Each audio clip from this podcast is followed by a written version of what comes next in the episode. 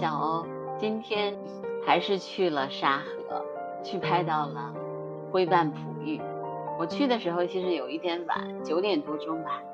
它就在那个岸上，沿着岸走。你看它那个脚哈，真的就是那种，嗯，像蹼鸭子的蹼那，玉类的脚一般不是这个样子，然后像一个花瓣一样，所以它是灰色的。然后呢，灰斑璞玉那个脚是是这个样子啊，而且它真的长得非常的可爱啊，它的头是圆圆的，有一点点像啊黑翅长脚玉的头啊，眼睛那个地方那个黑黑的样子也有一点像黑翅长脚玉，嗯，但是它真的一刻都不停，一直在吃那个小虫子，嗯，在那个先是在那个就是草的那个沿岸的那个那个。呃，淤泥那个地方吃，然后又下到水里面一直在吃啊。后来我的旁边的一个朋友，嗯，他说就是这个环境跟那个北冰洋呃融化以后的那个环草滩的环境特别像啊。我没有问，估计那个朋友应该是见过，或者至少在纪录片里面看过这样的啊草滩的。那么他也看过，嗯，灰。斑璞玉在那个呃上面，因为说实话，灰斑璞玉它并不是一个呃稀有的鸟种，它在北冰洋地区非常的常见，所以它是无危的，是因为在北京地区是比较罕见的。对啊，因为它在北京地区的，我昨天已经说过了，它的前一笔记录是八年前，所以时间还是很长的。那么它能飘到这儿来，然后又在这停留。我们真的是一件特别幸运的事情。那么，呃，今天早上的时候，我还是决定呃去了现场，因为我觉得观鸟就是这样，seeing is believing。尽管你的同事也好，你的这个朋友们也好，他们已经看到了，而且也发了照片给你、视频给你，但是你不在现场去看，你就没有那么深切的感受，你就不会知道啊，它原来是呃这样的一种。捕捕食的方式，而且呢，它是飞的时候，它飞得非常的短啊，只是从沿着这个河岸飞，或者是沿着一条水道飞，飞了以后，它飞也也一直就落到了这个底下。然后呢，它飞起来的时候，它完全没有征兆，不像其他的那个有的鸟啊，你你感觉它能飞，这个它完全没有征兆的就飞起来了。所以还是让我非常的呃欣喜的是。我今天拍到了它各种各样的样子，非常的可爱，嗯，而且呢，它真的是一直一直一直一直的在吃。然后呢，有一有一段视频特别难忘的是，那个有一有一只雀鹰在上面飞过的时候，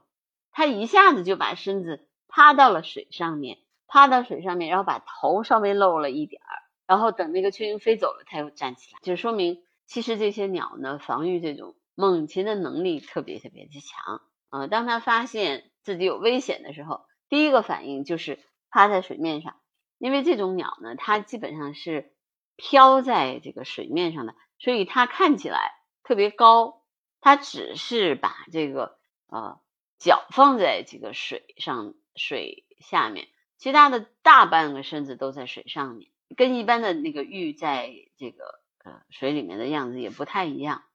那但是他一看见那个呃猛禽的时候，就把自己扎得很很低，只露出了一个小脑袋啊，呃，整个身子都浮下去了。我觉得鸟类啊，真的它的这个自我保护能力也是非常的强的，那而且他们对猛禽的那种预知啊，那种感应能力也让我挺吃惊的啊呃，今天呢，还有就是我看见了啊，有一些。嗯，观拍鸟的朋友呢，到就是离的，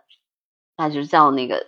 离离湖比较近的地方，那些浅滩上面去拍摄。其实呢，这个呃灰斑璞玉它可能就是在那个浅滩那个地方活动飞行的。那后来也是跟大家商量了一下，大家还是就是说劝劝导了一下嘛，让大家退回到这个岸上来。那么后来大家也都还好，就是因为我觉得现在，嗯，观鸟也好，拍鸟的人的意识，大家都特别强了。那大家也都离开了那个那个浅滩，然后都回到了岸上。回到岸上之后，这个呃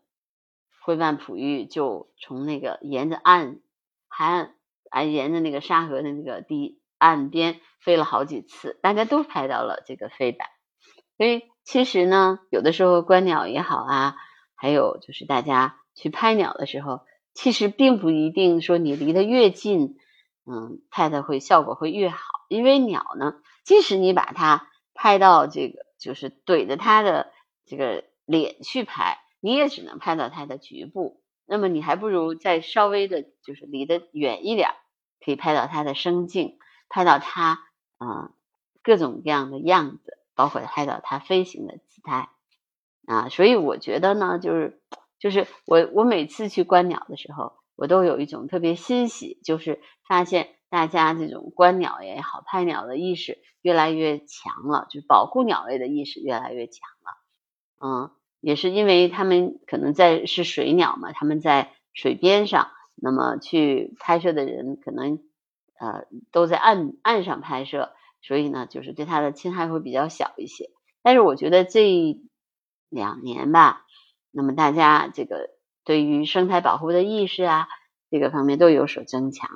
那我觉得这个是一件非常让人欣喜的事情。我们我们也期待着啊，有更多的鸟能够来到北京，来到北京的时候也能受到大家的保护。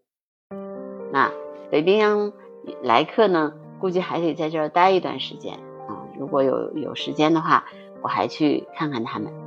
然后也继续跟大给大家讲他的故事，好吗？那今天的播客就到这儿喽，拜拜。